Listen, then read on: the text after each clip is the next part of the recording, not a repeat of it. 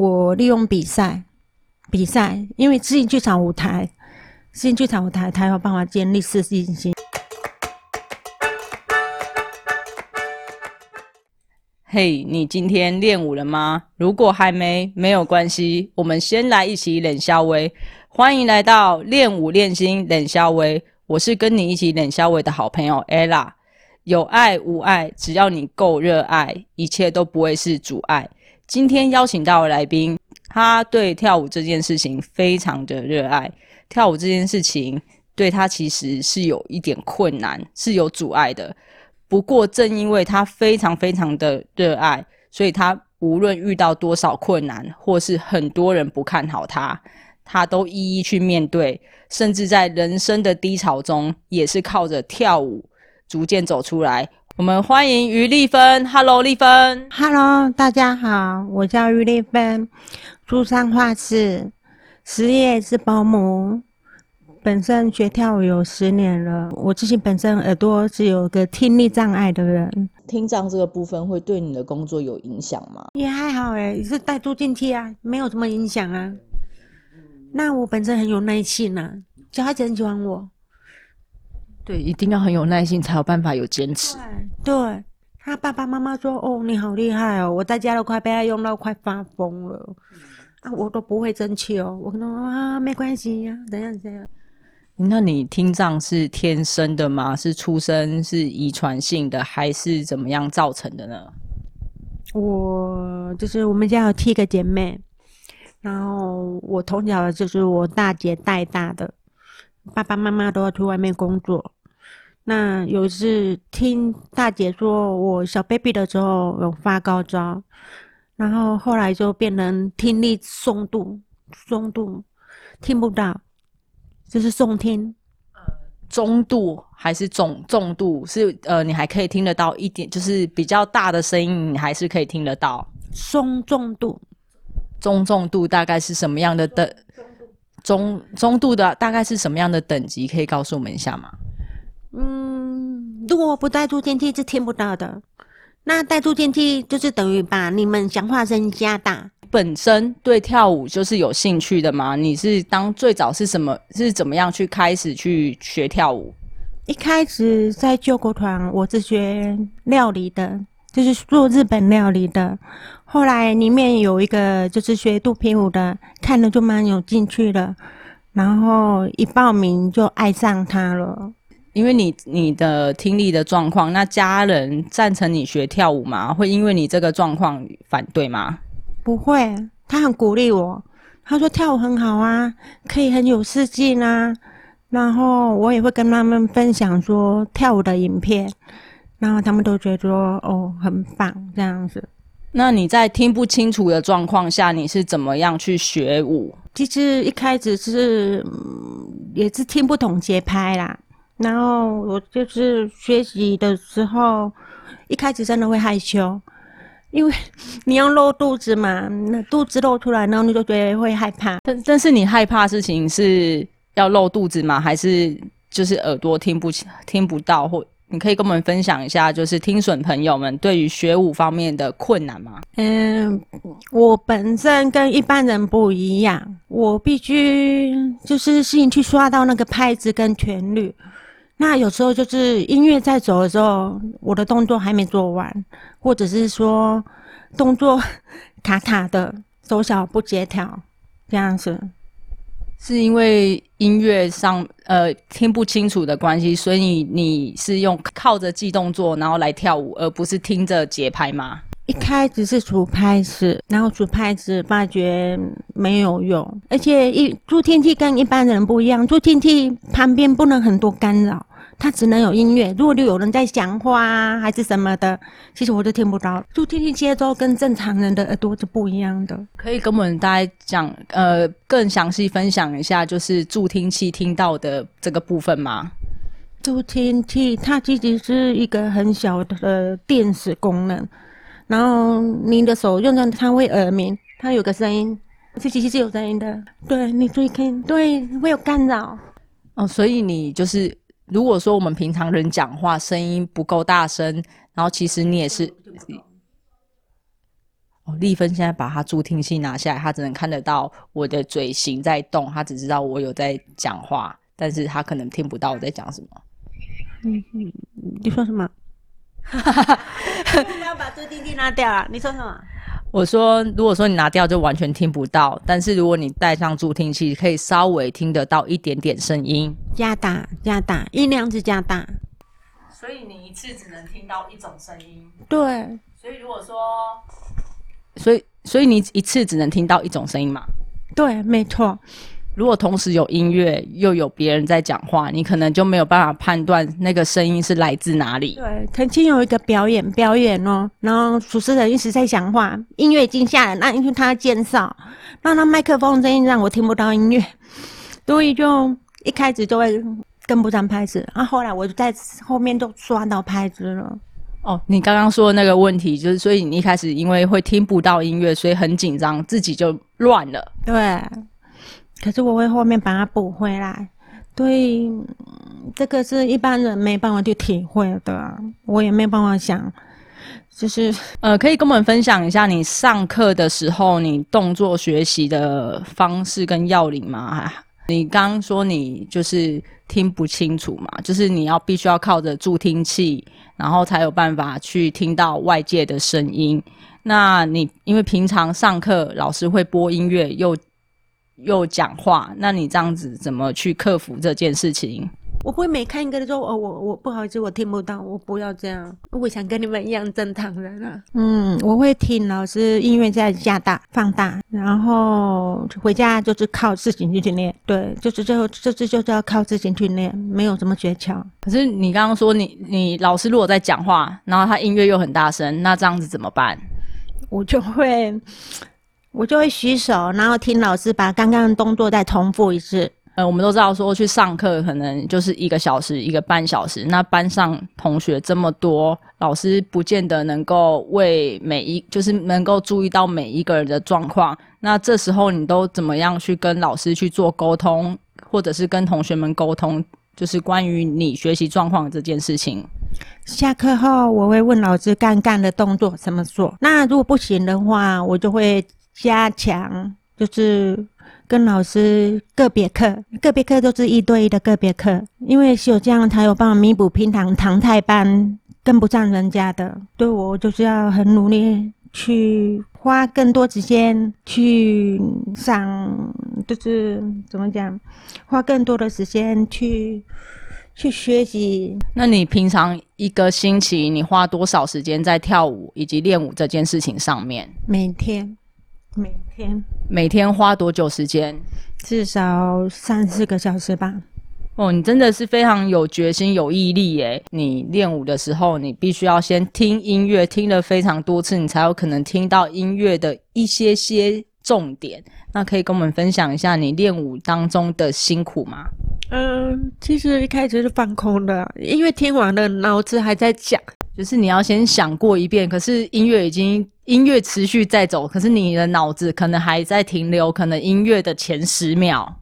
哎，对，那我大概只知道前面，后面的完全都不知道。那我唯一能做就是回家，回家念念念，听听听，听很熟了，下礼拜下一堂课再来念，这样就是一重复，一直重复，一直重复。所以你才会说你每天。必须要练舞练三四个小时，其实你很多时间是花在听音乐上面。对，因为有一个老师跟我说，音乐很重要。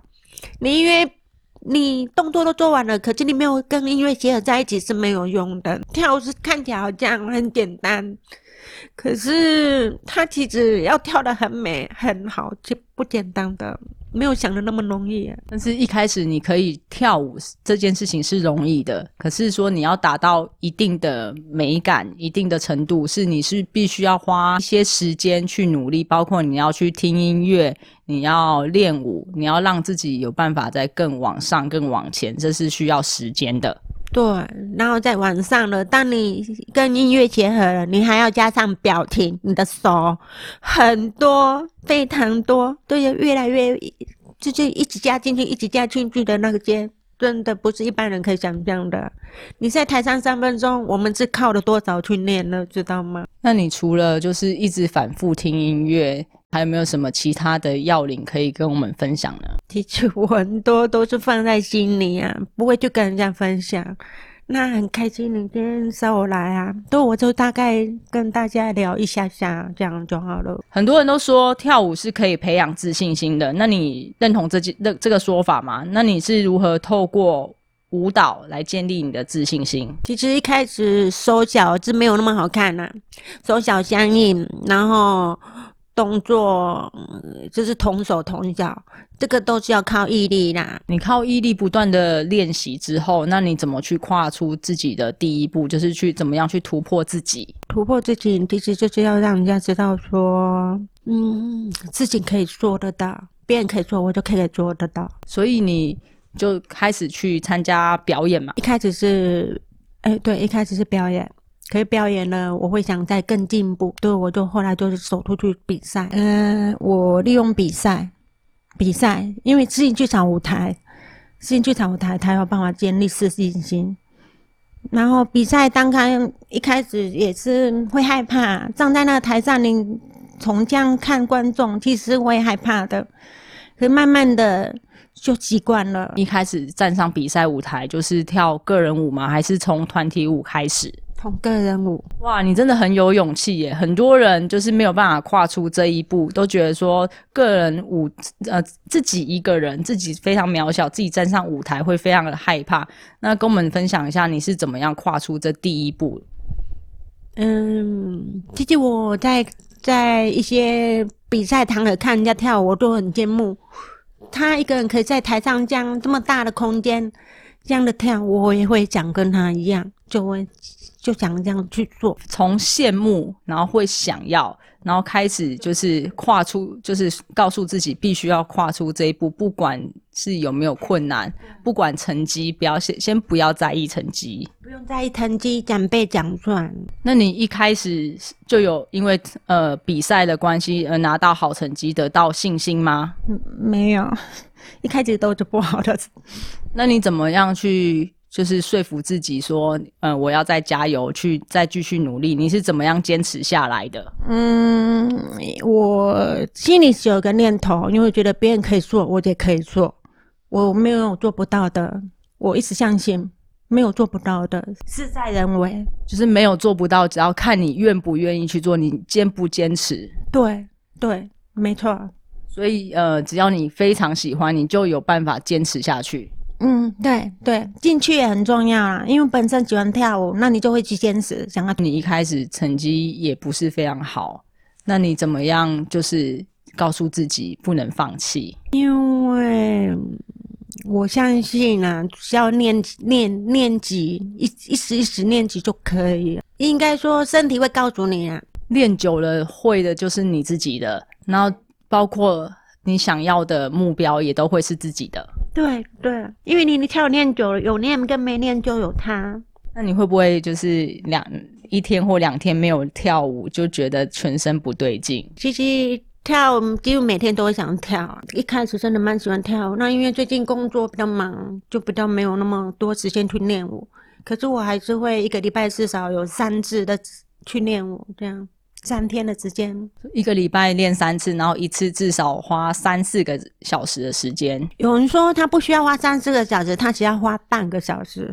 可是我对我来讲，我没有办法半个小时就学会了。可能你那半小时还在听音乐，还在记那些节奏跟旋律。对，音乐听熟了，动作练熟了，你还要跟音乐的拍子结合在一起，还要搭配你的情感。要抒情风是需要感情的，还有表情都要。我我觉得你非常有非常非常多的故事，所以你应该是非常热爱抒情，因为可以抒发你心中的情感。对啊，我很喜欢抒情风。抒情风是一个需要感情去跳舞的，要很多很多的感情。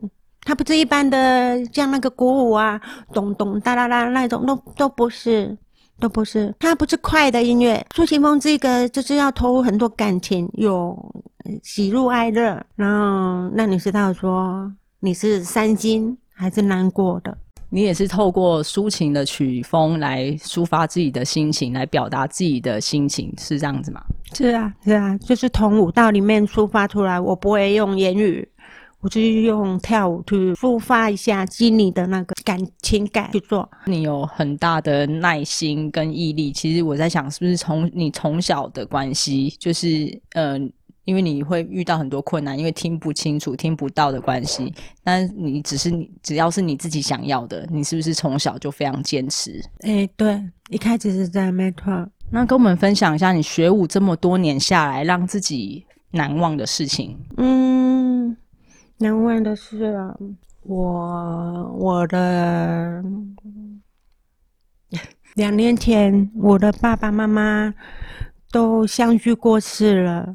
然后我是一个在爸爸妈妈保护下长大的小孩，没有经过大风大浪，无忧无虑的。可是，在爸爸妈妈走了以后，我就是发觉很无助。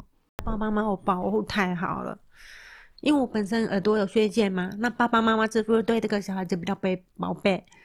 我到这么大才学独立耶，你相信吗？我没有去外面碰过一些什么了，都是爸爸妈妈帮你用好的。呃，爸爸妈妈都帮你准备好这些，但你会不会觉得说，其实你自己就就可以，你可以跟大家一样正常的？过日子，你所有别人可以的，自己都可以。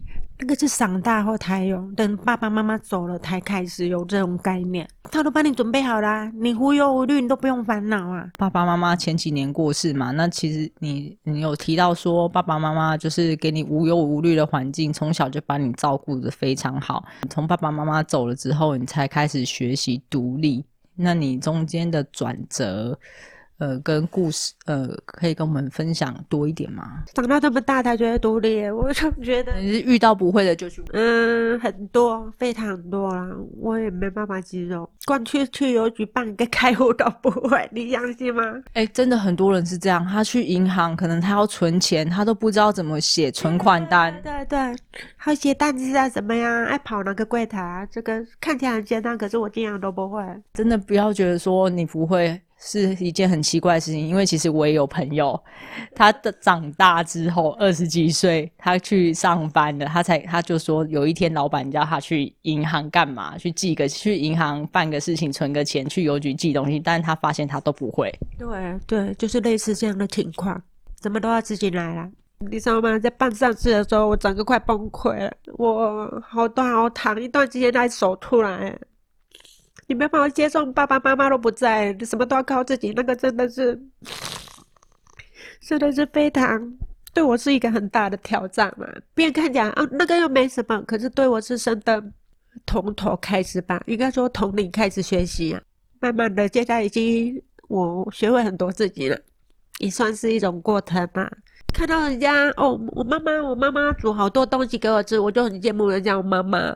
我我的妈妈也会煮很多东西给我吃，可是妈妈不在了，什么都没有。然后爸爸，爸爸很疼我，他每次都烦恼说：“嗯，我吃饱了没有啊？”我每年的年夜饭都是陪我爸爸吃饭，可是爸爸不在了，年夜饭当然是自己煮了，那个是很很很空虚的。很 疼我，就是太疼我了，对我一时之间没办法接受他们离开世界，真的没有办法接受。嗯，如果有这个机会，你想要，呃，就是还有机会跟爸爸妈妈讲话的话，你想要跟他们讲什么呢？我曾经在爸爸妈妈棺棺木要种土地的时候，跟。看着爸爸妈妈的照片，说了一句话：“我下辈子还是要当你的女儿，因为当他们的女儿真的很幸福。”然后有一年暑季，我发生了一个很严重的车祸，整个人躺在病床上七天，没有办法动弹。那一那一刹那，躺在病床上，我就会觉得说。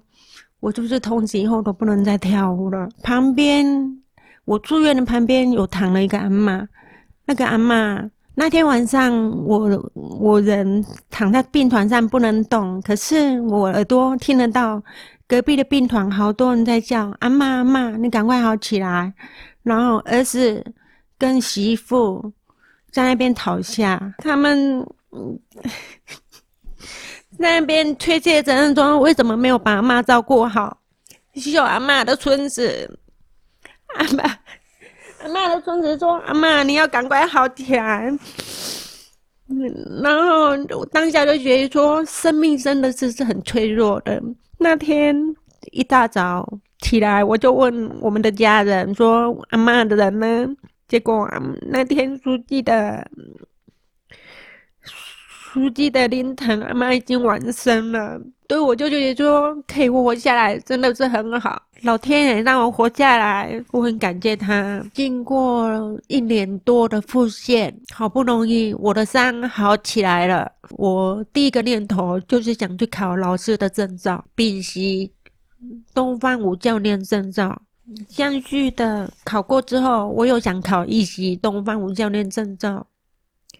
考证照的目的，我是想给自己一个毕业证书。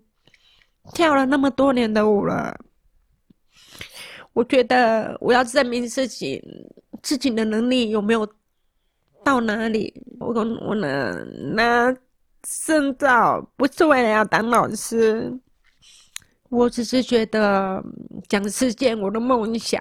你车祸之后，你刚刚说你复健了一年，这一年当中，你有呃，就是呃，透过跳舞来复健吗？还是单纯的就是去复健？没有办法跳舞，但那是刚刚你知道吗？我在医院打吗啡耶。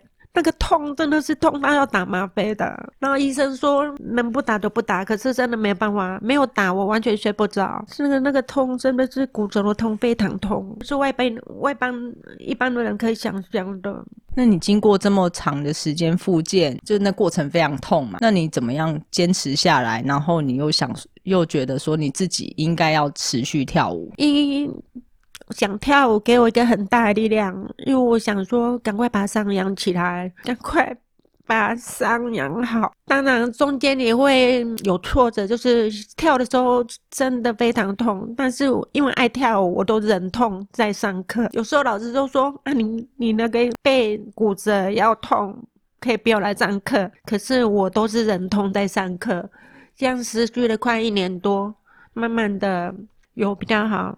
然后医生有开就是止痛药给我，可是我都没有办法吃。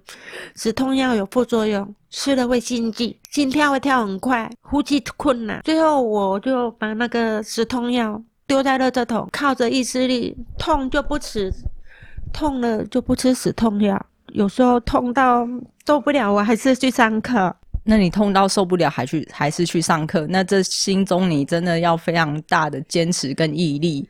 那你就是你是怎么告诉自己说，我一定要踏出门？我想跳舞，我就叫做我想跳舞，我想跳舞，我就想好起来。因为你一直坐在轮椅上，就跟你坐在轮椅上，你永远都不会走路，有没有道理？非常有道理。所以你告诉自己不能再坐轮椅，因为你你一直躺在床上，它就就会痛痛痛，它永远不会好啊。所以你越不去动，它可能就越会痛。对，没错。那你怕痛，你不去动它，你是不是就说，对不对？那我就忍忍忍。老师说，等你伤好再来跳上课。其实跳舞也算是复健的一种方式，也帮助你可以很更快速的站起来。然后，呃，你刚刚说有些有些肌肉部分也可以透过跳舞来去做伸展。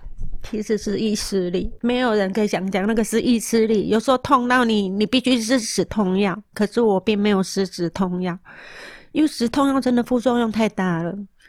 那个心悸到你晚上完全没办法睡觉哦，而且呼吸困难，完全没办法睡觉。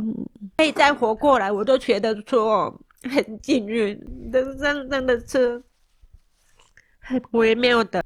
对我自己，我就自己当下，当我好不容易好起来。我就去做该做的事。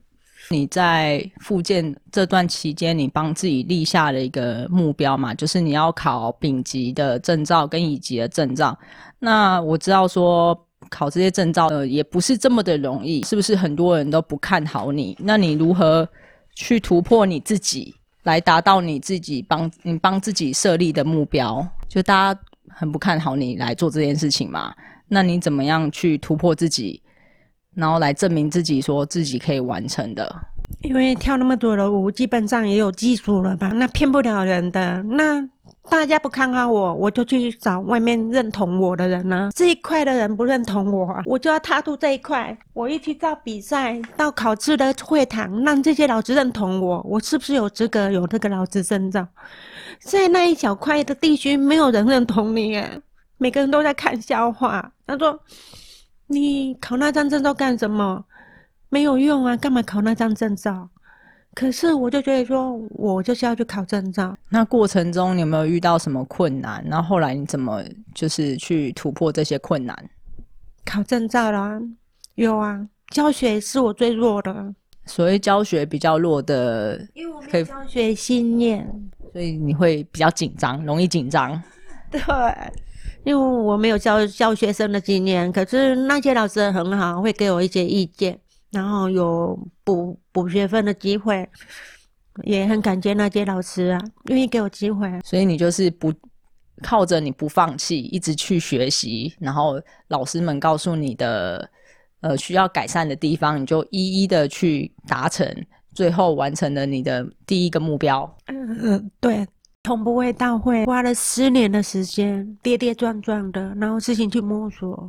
你从不会到会花了十年，喜欢每个人都会想喜欢，真正喜欢是要你怎么样去表现，懂吗？有时候喜欢不是嘴巴讲喜欢，像我刚刚讲的，我可以念到三四个小时，有人都说我半个小时我就不想念了，这就是看你怎么样去喜欢。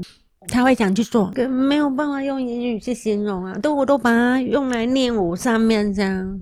我在跳舞是快乐的，当然在学习过程有遇到困难，可是因为那个困难已经过了，我就就是快乐了。苦尽甘来啊，最苦的都过了。也曾经念到为了一个动作念不起来，在那边大声哭，我不要念了，我不要念了。可是后来哭完了，好吧，继续练。我相信，我相信他，而且我觉得我一定可以把它练起来，就这样慢慢越来越好，越来越好。所以我们要相信自己，一定都可以。只要喜欢的、想要的，一定要相信自己可以做得到。对，没错，我就是个概念。所以就是相信，然后要坚持，这是你持续走下来的原因。坚持不容易耶，有些人很快很快就放弃了。对，坚持真的很重要，一定要坚持到底。那跟我们分享一下你的座右铭，座右铭啊，一句话可以代表你自己的。我有一句话座右铭，想跟大家分享一下，这我是在脸书看到的。他是说，没有不可能的事，认真去做每一件事，不论结果好坏，都是一种学习。身心付出，就算没有回报，也能有所进步。心态决定未来的样貌。听了丽芬的舞蹈心路历程，带给我非常大的冲击。她一路走来，真的非常不容易。犹如她说的，相信自己，坚持到底，没有做不到的。事在人为，有志者事竟成。真心付出，就算没有回报，也能有所进步。态度决定未来的样貌。真心喜欢，不要在意别人的眼光，你就能够完全享受在其中。舞蹈带给他的，除了信心，还有更多的幸福感以及快乐。好啦，我们今天的节目就到这边。喜欢有兴趣的朋友，再麻烦订阅、五星评分、留言，以及将练舞练心冷肖维这个节目分享给你的亲友。练舞练心冷肖维，下次见，拜拜。